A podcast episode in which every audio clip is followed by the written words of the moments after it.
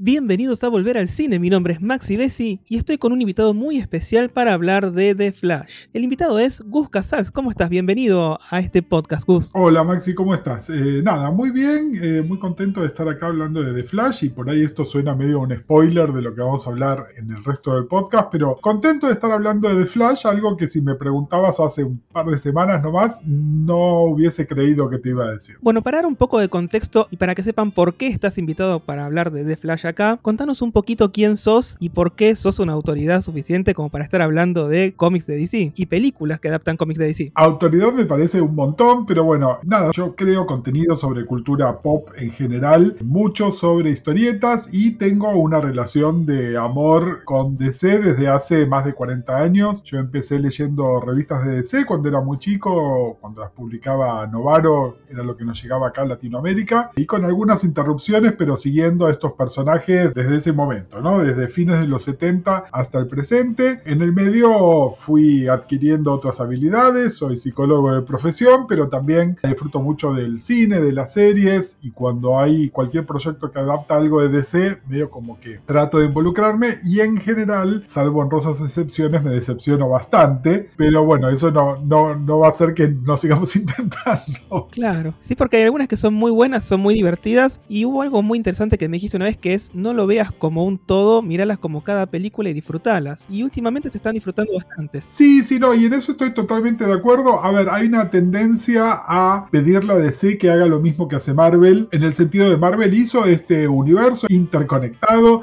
han hecho que no se pueda ver una película si no se vio una anterior, el universo de las series también. DC no fue por ese camino, no sé qué planes tiene Gang de acá en más, pero creo que lo que hay que hacer es ver una peli, tratar de disfrutar lo más posible, si hay una referencia a una peli anterior o un guiño a una peli posterior, ah, bueno, qué suerte que esté, pero no hacer todo dependiente sobre eso. Y de hecho, me acuerdo cuando lo hablamos, era cuando se estaba por estrenar la segunda de Shazam, que vos me decías, bueno, pero ahora vienen y apretan el botón de reset con todo. Y bueno, esto leyendo historietas pasa todo el tiempo y uno aprende a disfrutar igual de cada pieza en su momento y en su lugar. Dicho esto, también hay mucho de ese reset en la película de The Flash, pero creo que es por diseño y acá es algo que no lo sé y supongo que es algo que vamos a saber después del estreno de la película, cuando se empiece a hablar y escribir más al respecto, cuánto del plan original era que esta película fuera el reset de todas maneras, ¿no? Es decir, cuánto estaba planeado que esta peli, independientemente de la intervención de James Gunn, independientemente de otros desarrollos que hubo, a partir del momento en que decidieron que la peli de Flash iba a estar muy ligeramente basada en el evento Flashpoint, que es un evento que justamente en las historietas fue otro de esos reinicios cósmicos que hace DC, yo creo que alguna intención de esas había. Pero, de nuevo, las consecuencias mayores para el universo DC mucho no me interesan. Me interesa esta película como pieza independiente y como pieza independiente, en líneas generales puedo decir que, que me gustó, que la disfruté, que está buena, que intenta hacer algo y lo logra con bastante gracia, digamos.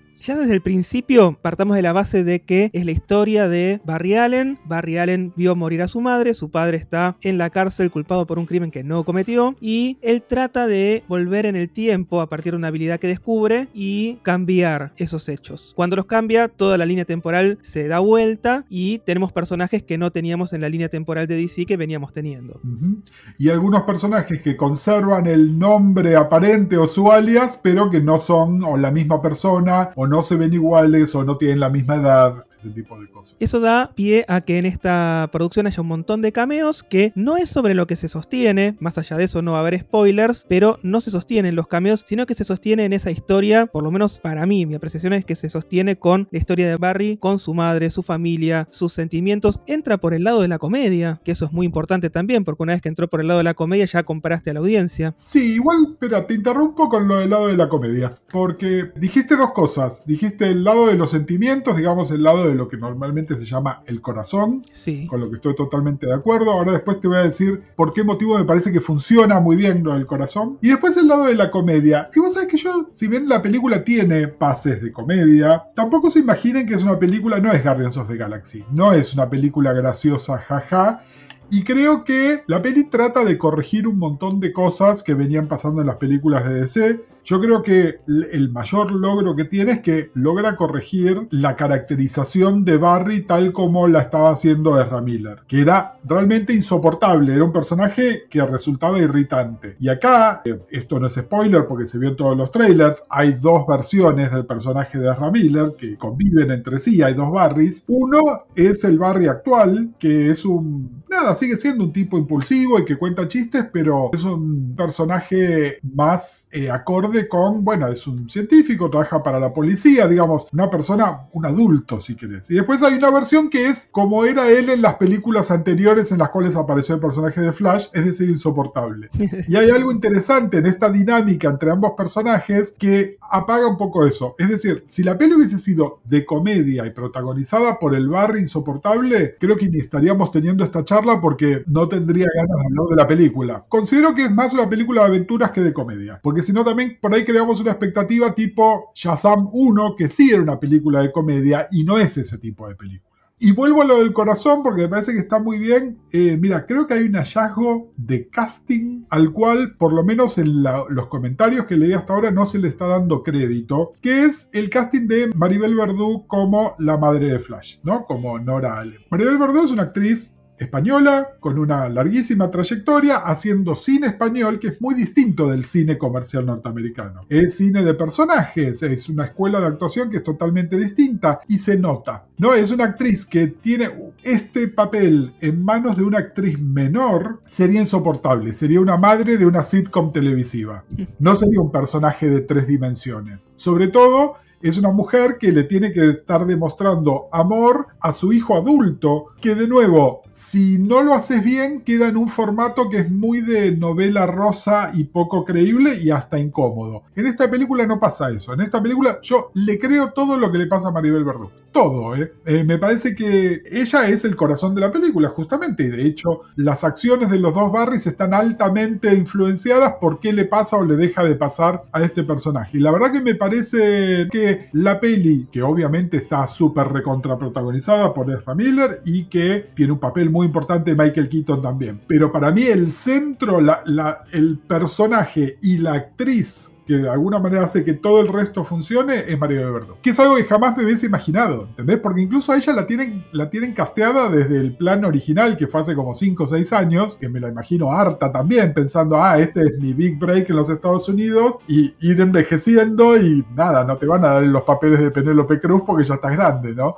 Pero, pero al margen de eso, me parece que está bárbara y para mí es la sorpresa de esta película. Primero que me importa el personaje de Nora Allen, porque acá hay otro tema y esto es muy una perlita comiquera que no le interesa a nadie. La madre de Barry nunca estuvo muerta hasta que se hizo un reinicio de estos de DC en el año 2000 y pico, ¿no? En, los últimos 20 años de un personaje que tiene más de 60 de publicación. Entonces a mí nunca, yo nunca compré la historia de mi mamá está muerta, mi padre injustamente encarcelado, que es la historia de las películas, ¿eh? Simplemente que a mí como fan de las historietas no me interesaba, realmente no. Entonces, para venderme esta historia, que además en las otras pelis era el padre de Flash que estaba en la cárcel, que ahí hubo un recasteo porque era Billy Kudrup originalmente, ahora Ron Livingston, esa historia era tipo fast forward, no, no me interesa. De repente me pones a esta actriz a ser de Nora Allen y le das el rol y la importancia que tiene y te cambia toda la dinámica. De repente me importa Nora Allen, un personaje que hace 20 años ni en la historieta ni en las películas lograba que me interesaba. Y ahí es, es un hallazgo de casting, ¿eh? ahí es haber puesto a la actriz correcta a hacer el papel correcto, básicamente. Y hace que el final también se eleve muchísimo, porque después al final hay una presión que parte el alma, ¿sí? Sí, sí, y que esto lo estoy tomando del inglés, ¿no? Pero que es que, que inviertas en estos personajes, ¿no? Es, hay un investment, es me importa lo que le pasan a estos personajes. Y la peli no funciona sin eso, porque mucha de la motivación de los dos Barrys tiene que ver con este personaje. Entonces, si eso no está logrado, la motivación no existe. Esto me pasa todo el tiempo en las películas de superhéroes y en algunas de aventuras también, que, que no se entiende la motivación. Es bueno, ¿por qué este personaje hace lo que tiene que hacer? Bueno, porque le pasó tal X cosa. Pero si vos no me demostrás que eso efectivamente tiene eso, me lo estás, no me lo estás mostrando, me lo estás contando,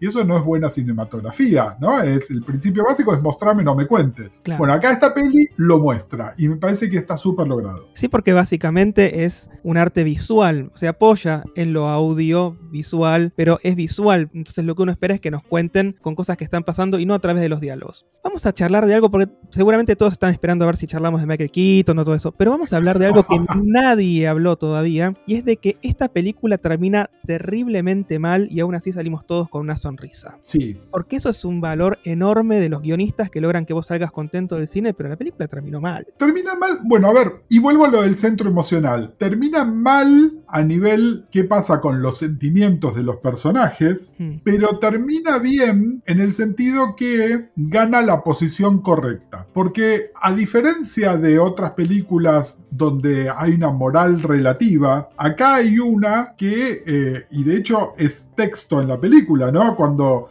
el personaje de Michael Keaton le dice a Barry, pero nunca viste una película donde hay una paradoja temporal, es decir, eso no se hace. Sí. ¿No? ¿Por qué? Porque trae consecuencias que no podemos prever y que son un caos, ¿no? Y entonces, de alguna manera, el final infeliz, digamos, es evitar lo máximo posible la paradoja. Es básicamente eso. ¿Qué es lo que tiene que pasar? En- a todo esto, para llegar a ese recorrido, la peli es mega divertida. Tiene, de nuevo, no vamos a hablar de los cameos, pero están los cameos y hay guiños a distintas producciones de DC a lo largo de los años. Obviamente lo de Michael Keaton es lo más autoevidente, pero bueno, hay a otras también, no se los vamos a arruinar. A producciones que fueron y que no consiguieron llegar a ser, que eso también es muy importante. También. El amor por DC en todas sus versiones. Me pasó algo bastante lindo en la función que estaba, que era una función eh, no de prensa, pero una función promocional previa al estreno. Hemos tenido estas conversaciones fuera de micrófono, lo mal que se está portando el público en el cine en general, ¿no? Prender el teléfono, hablar. Acá el respeto que hubo durante toda la película increíble, salvo en cuatro o cinco momentos claves donde la gente empieza a aplaudir, pero de felicidad.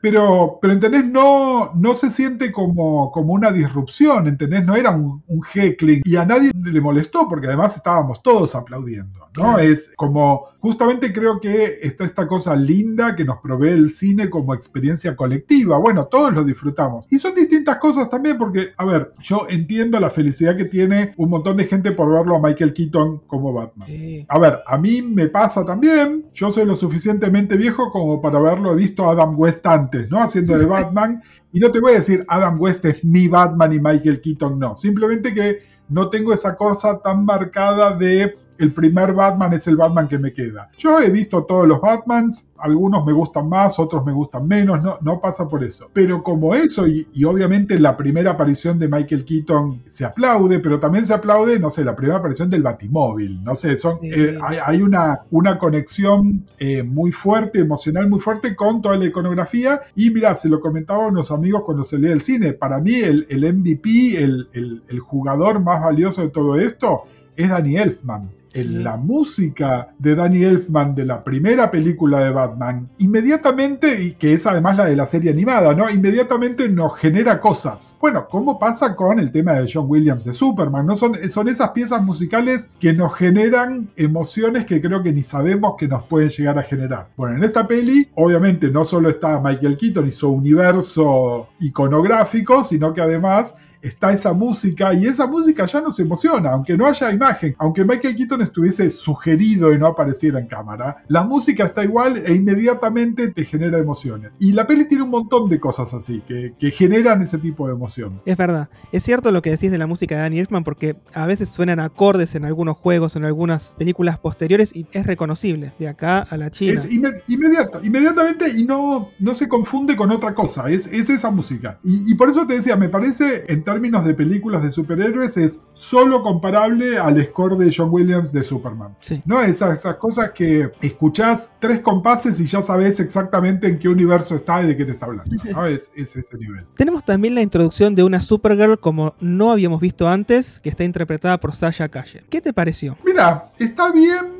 Creo que por ahí no le dan tanto para hacer. Hay una gran confusión sobre por qué Supergirl y por qué está Supergirl. Y obviamente no es obligación de nadie haber leído el corpus teórico de historietas previo, ¿no? Pero La serie está muy ligeramente basada en una historia que se llama Flashpoint, que tiene a Flash como personaje principal y que también él viaja al pasado a tratar de arreglar la muerte de su madre, la caga y en el medio se encuentra con un Batman. Digamos, eso es lo que tienen en común. Bueno, como la tercera pata de esa historia es que además en la Tierra tienen guardado en algún lado un kryptoniano. En la historieta es Kal-El. Bueno, acá por motivos que tienen seguramente más que ver con temas administrativos de Warner y contratos de distinta gente, lo que hicieron es que la que está encerrada es cara. Los bits de la historia funcionan igual. La tienen guardada en algún lugar, hay que rescatarla, cuando la rescatan está en muy mal estado, pasan cosas. Y entonces, para contar esa historia, está bárbaro. Esta chica Sasha Calle, la verdad, no te puedo decir si está bien o mal, porque no le dan mucha oportunidad de hacer nada. Ella simplemente tiene una mini postura inicial, ve algo y cambia esa mini postura inicial. También, me lo cuentan, no me lo muestran. Y eso también es muy rápido, es un cambio de corazón muy rápido, sí. Muy rápido, muy rápido. Es decir, entiendo los fines promocionales que queda muy lindo tener los tres logos de los personajes, pero realmente el personaje de Supergirl es un papelito dentro de una película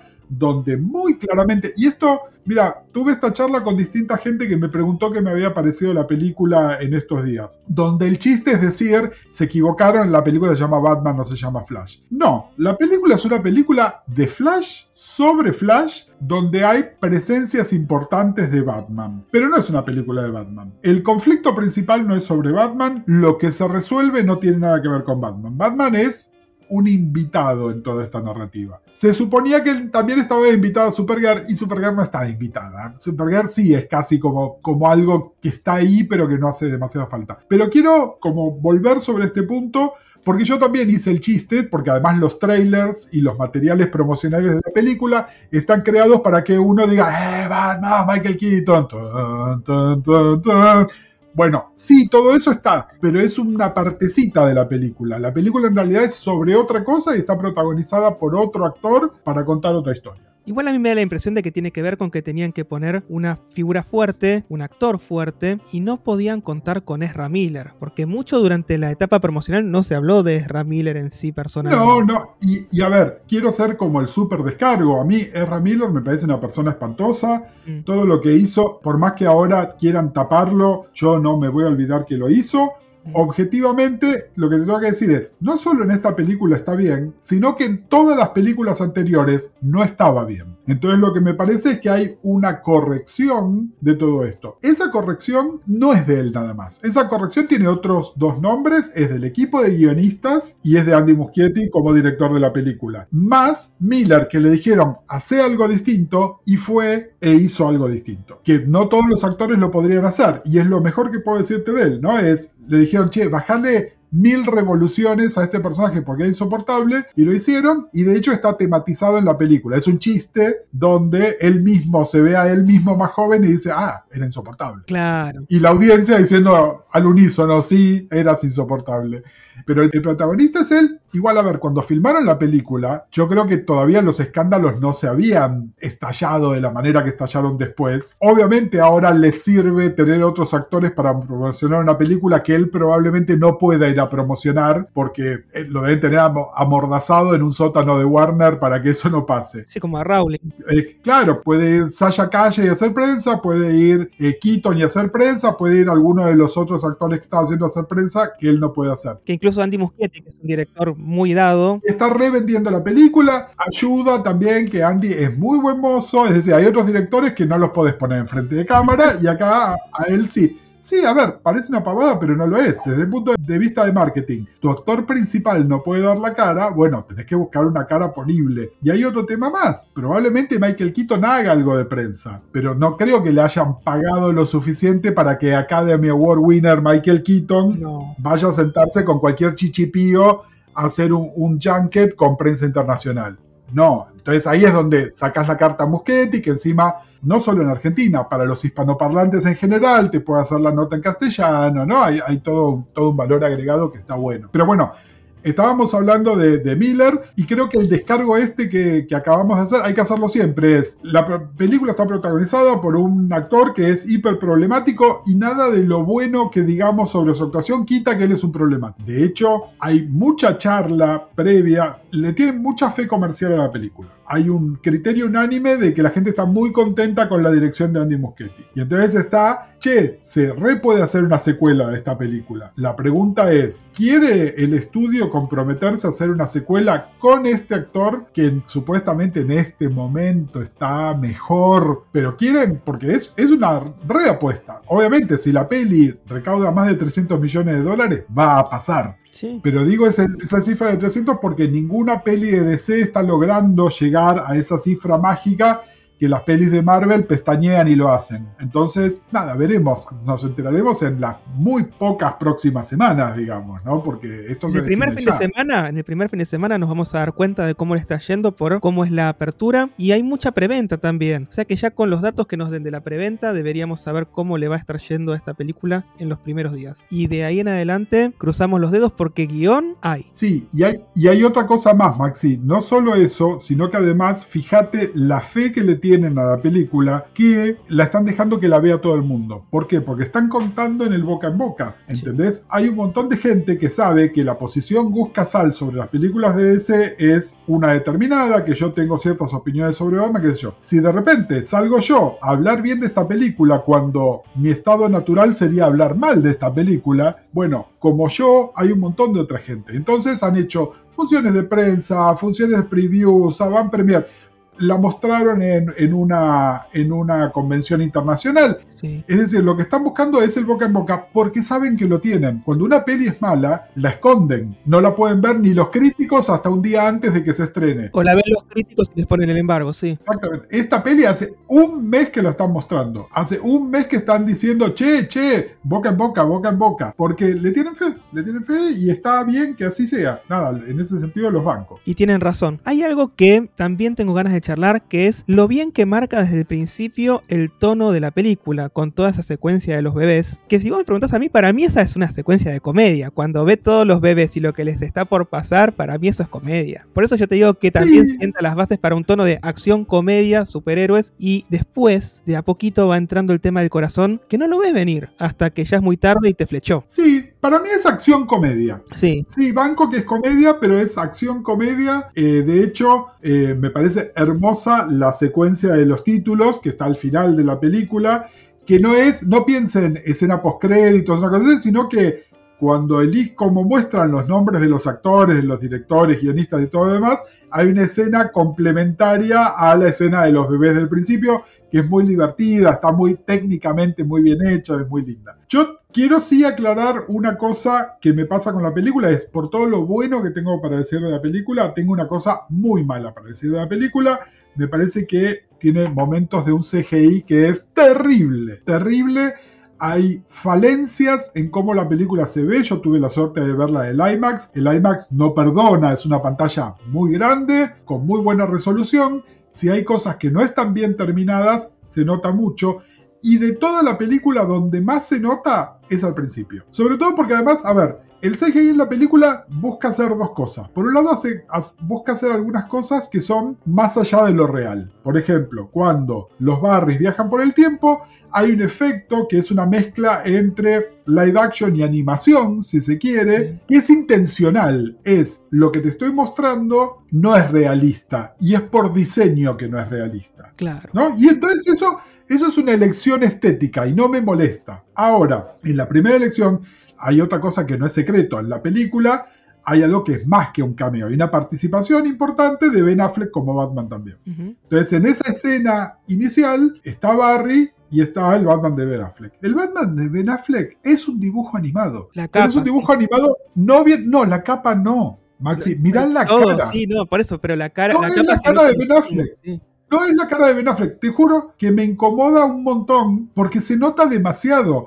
y es una secuencia muy larga, muy importante de la película, muy de primeros planos, entonces no puede no ser creíble. Eso, eso me parece medio terrible. Yo te digo cuál es mi teoría con todo eso. Viste que en el medio hubo un montón de reacomodos, yo no sé si Ben Affleck estaba en el guion original, en la versión original de la película. Entonces siento que esto se filmó después y lo hicieron más a las apuradas. Se nota mucho, se nota mucho sobre todo porque fíjate, las escenas de acción de Michael Keaton y las escenas de acción de Ben Affleck no se ven iguales, no se ven iguales. Y no es por los actores porque claramente eso lo hacen dobles más CGI. Pero el doble y el CGI que hace lo de Ben Affleck no se ve creíble. Y me molestó un montón. Y de hecho, está tan al principio de la película que medio que me predispuso mal. Y después la peli se corrige y esto, cuando entra la parte del corazón de la película, medio que te olvidas, no de esa parte.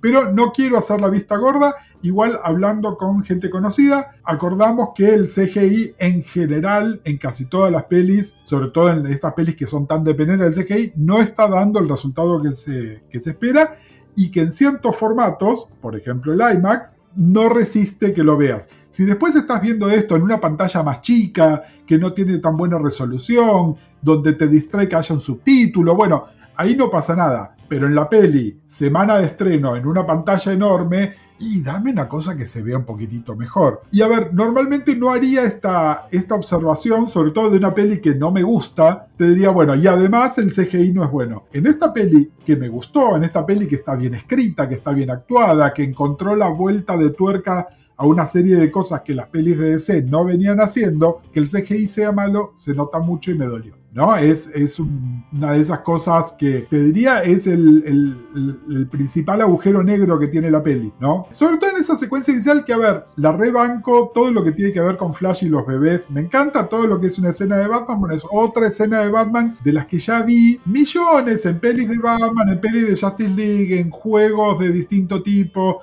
Igual este soy yo hablando que estoy medio harto de Batman, pero sé que estoy en la minoría, así que si les gusta mucho Batman van a ver un montón de Batman. Igual esta fue la despedida de Ben Affleck y él dijo que se divirtió mucho haciéndolo y que le encantó cómo quedó. Bueno, está bien, hay que ver los estándares de Affleck, pero dijo que le gustó mm. muchísimo y él está conforme con su adiós al DC y vamos a... Vamos a ver.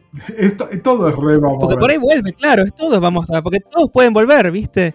Yo creo que ¿Cuántos eran? Habían hecho un recuento, creo, creo que eran de tres personajes de los, de los cómics que no volvieron nunca y después terminaron volviendo, que eran el tío Ben. El tío Ben, Robin, Robin Jason Todd Sí. Y Gwen Stacy. Y sí, bueno. Eh, bueno, Gwen, o una versión de Gwen, prácticamente es la coprotagonista de Into the Spider-Verse, ¿no? Es decir, eh, el único que no volvió es el tío Ben. Ojo, había vuelto, había una versión de Spider-Man que era el tío Ben, en otro universo. Sí, igual, espera, aclaremos algo porque pareciera que eh, estamos este, insinuando que Batman versión Ben Affleck se muere en esta película. No, no se muere. ¿eh? Es despedida porque el actor no vuelve. Las muertes en los cómics son otro tema donde si querés hacemos un programa separado y hablamos de eso.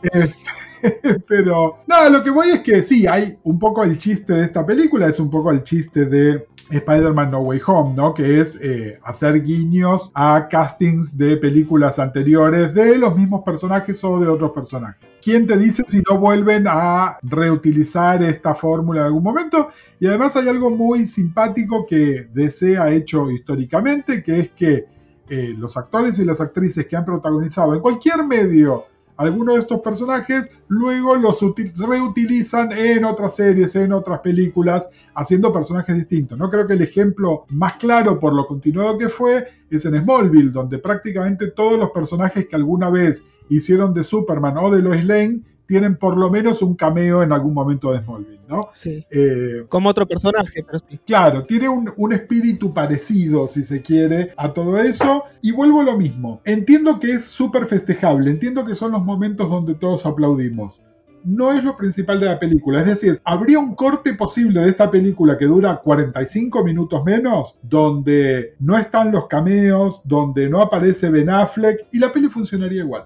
Es decir, una peli que empieza con Barry rescatando a los bebés, que después tiene todo el conflicto, Ponele que sí, pasa lo de Michael Keaton y se resuelve el conflicto y la peli funcionaría igual. No tendría tan buen boca en boca como tiene esta película, pero no sería una mala película tampoco. Y digo esto para que no parezca que estamos, somos una manga de aplaudidores porque nos hicieron un guiño a una peli o una serie de hace 3-4 décadas. En realidad se trata de que la peli está bien y además tiene cameos. A ver, los cameos lo que te indican es que esta gente tiene un cariño por lo que pasó, por lo que pudo haber sido y por lo que es ahora de DC en el cine, ¿no? ¿No? Por lo menos. Y en la televisión, porque también hay algún cameo de alguien que estuvo en TV. Sí, creo que hay una cosa más también que es que habla bien de los creadores y habla bien también, supongo, a nivel ejecutivo. Toda esta gente tuvo que decir que sí, ¿no? En algunos casos, incluso por ahí, sus deudos tuvieron que decir que sí. Sí. Y no hay plata que pague eso. Es decir, ponerle que a Michael Keaton lo convencieron dándole un cheque, citando a Succession, que, que te hace llorar de la cantidad de plata que es. Pero a los otros personajes no les deben haber pagado tanta plata. Si lo hacen es porque quisieron hacerlo. Es porque me gustó hacer este personaje, porque tengo una conexión, porque me divierte, Porque me cumplió el sueño de mi vida. porque el director es un copado, porque el guion de la película está bien, ¿no? Son, son, hay, hay una larga lista de otros motivos por los cuales alguien accede a hacer una cosa así. Y de nuevo, habla bien de la película. Habla bien de la película que, que así sea. De hecho, los cameos no están forzados, son completamente naturales y tienen que ver con lo que estás viendo en ese momento, que es lo que tiene que pasar. Punto. No, no, no hay mucha vuelta. No hay- Sí,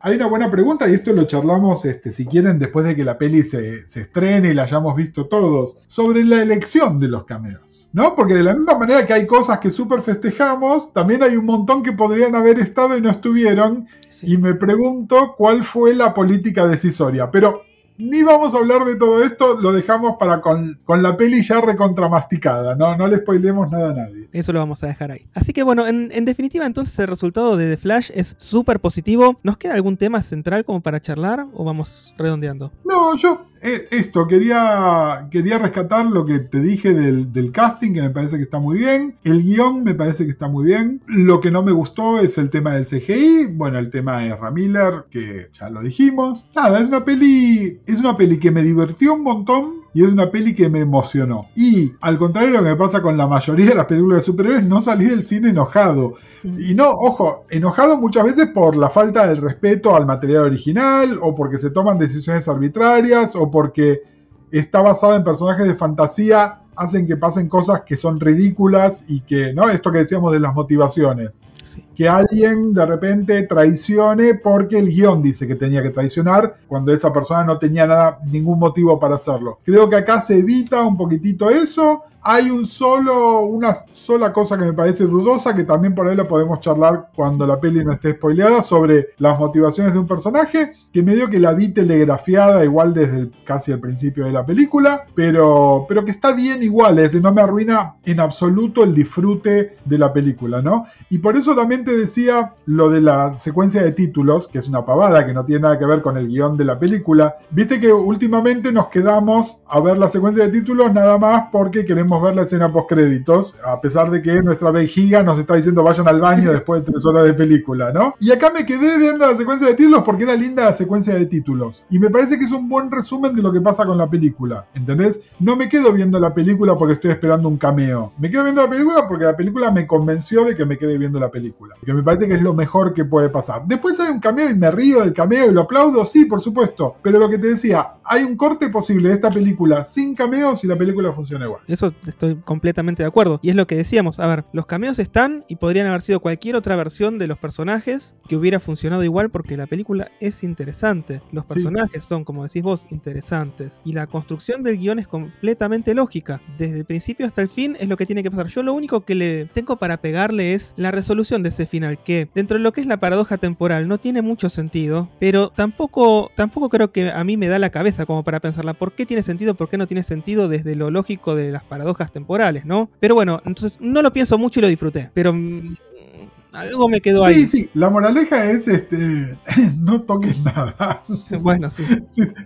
No, es, es, no trates de cambiar retroactivamente nada porque no, no, va, no va a funcionar. Y mira, y esto, en esto te traigo mi, mi experiencia profesional. Eh, justamente lo que se hace en la psicología, más bien en el psicoanálisis, ¿no? Es tratar de reentender lo que pasó. No podés cambiar el pasado, pero podés cambiar cómo te sentís cómo abordás ese pasado. ¿No? Y creo que un poco es la moraleja de la película también. Es no vas a poder cambiar esta cosa trágica, pero podés pensar de otra manera en todo esto que pasó. Podés hacer que no sea simplemente un trauma, una tragedia. Puede haber una otra cosa. Puede haber surgido algo positivo de eso. Sí. Y termina con aceptación. Es así. Exacto, como un buen proceso de duelo. Sí, Sí. sí, absolutamente. Sí. Entonces, tranquilamente podríamos decir que The Flash trata acerca de transitar el duelo de Barry. Sí, es uno de los temas de la película, no es el único, ¿no? Y también, ¿qué hacer con el trauma? No dejar que sea una cosa que te paralice y que sea un fantasma que te persigue toda la vida, sino que se puede hacer un algo con eso también. Un poquito más de profundidad de lo que esperábamos en el análisis de la película. Sí, sí, sí, total. Y por eso también es que te digo que me, me gusta correrme un poco de que simplemente es una peli de comedia, porque me parece que es bastante más compleja que todo eso, y vuelvo a lo mismo, y por eso hicieron bien en contratar una actriz de drama no norteamericana para que tenga el papel tan importante que tiene Maribel Verdú. Buenísimo. Bueno, entonces circular. Con lo que arrancamos prácticamente terminamos y de esta forma tenemos un balance muy positivo para The Flash. Tenemos muchísimas ganas de... Yo, yo ya tengo eh, entradas para ir tres veces más. tres veces más, qué exagerado.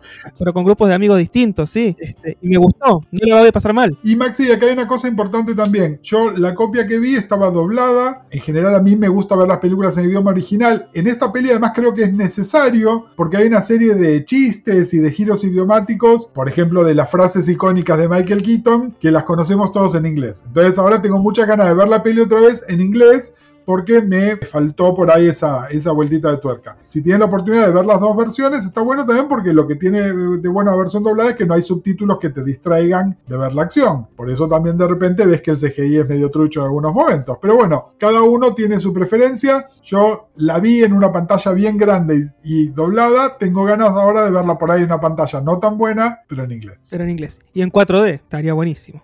Sí, para IMAX, para 4D. Para... Sí, yo, yo, uso anteojos y los anteojitos arriba medio que no, no, me son cómodos. Yo verla en 2D en inglés ya estoy divino. Ojo que la 4D tiene la proyección 2D pero te mueven la butaca, te tiran aire, te tiran agua, o sea, es, otra experiencia. Es más. Yo ya estoy grande para eso. bueno, sí, cada uno con lo que más le gusta. Así que, bueno, entonces con esto vamos a ir cerrando el episodio. Cus, recordanos tus redes sociales, así la gente que le encantó lo que contaste en este episodio te puede seguir porque vos sos así de consistente con tu material. Buenísimo, gracias, Maxi. Me, encuentran como arroba Gus Casals en todas las redes, incluyendo a YouTube, donde tengo un canal que también me buscan como Busca Sals, donde producimos contenido todas las semanas de cultura pop en general. Hay algo de cómics, algo de música, algo de cine y series y otras cosas más. Y también ahí van a encontrar el link tree con todas las cosas que hago, que incluyen varios podcasts donde hablamos también de historietas, de series de televisión y distintas cosas. Así que vayan, que hay archivo para divertirse.